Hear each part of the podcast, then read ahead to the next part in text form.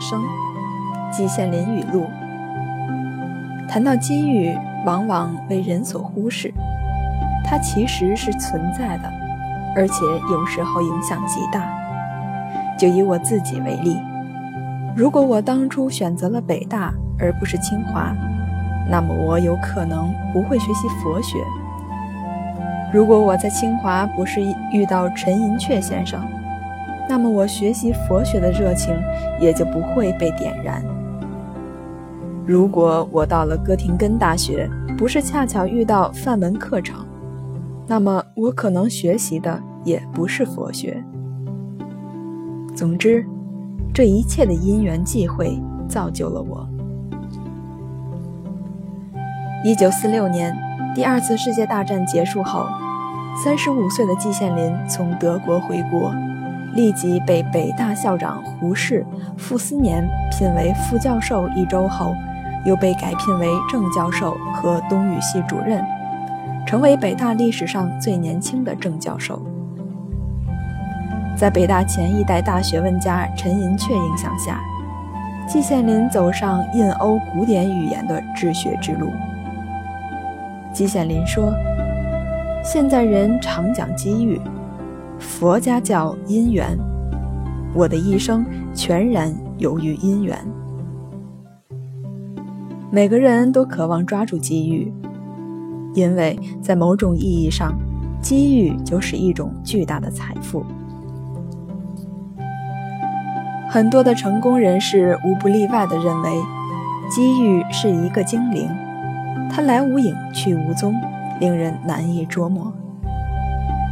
机遇总是那么短暂而又不可多得，因此，我们必须为机遇的到来做好准备。但是也不能过于慎重，而使自己错失机遇，因为机遇稍纵即逝，像东流水一样，可能一去不再回头。假使我们把一切相关的因素都弄清楚了，也许机会就已经流走了。举例来说，我们将一枚硬币竖立在桌上，然后用力一转。假使我们已知道这枚硬币的重量是多少，空气的阻力有多大，硬币的位置如何，转的时候用力多大。那么我们也许就可以预卜硬币的哪一面会落在上面。或许你有这个能力，有力学方面的天赋，而且还是计算高手，那又能怎么样呢？等你算出结果的时候，事情都结束了。有一位年轻人是一家公司的主管，他已在这家公司工作了两年。但他觉得在这家公司里，他没有发展的前途。他抱怨说，这家公司并不看重自己，他已经准备辞职另谋高就。其实他本来有很多的机会，只是他不知道去抓取。他应该使用自己的职位和专长为同事服务，但他却没有那么做。曾有一位同事紧张地过来向他求助，请他帮忙修一下复印机，他却不耐烦地说：“别人干什么去了，非得找我？”他本可以在为人服务中体现才干和良好的品质，但他却让这些机会一个一个地走掉了。另一个年轻人是位普通的商店店员。有一次天下大雨，一位老妇人走进店里，漫无目的的闲逛，很显然不打算买东西。大多数售货员都没有搭理这位老妇人，而那位年轻的店员则主动向她打招呼，很有礼貌地问她是否需要服务的地方。老妇人说自己是来避雨的，没有打算买东西。这位年轻人表示没有关系，并很关心地询问他离这儿有多远，需不需要送他回家。当老太太出门时，还帮他把伞撑开。临走时，这位老太太向这位年轻人要了一张她的名片，说：“需要什么就和他联系。”后来有一天，这位年轻人突然被公司老板召到办公室，并向他出示了一封信。信中那位避雨的老太太要求这家百货公司派一名销售员前往苏格兰，代表该公司接下下一宗大生意。老太太特别指定这位年轻人接手这项工作。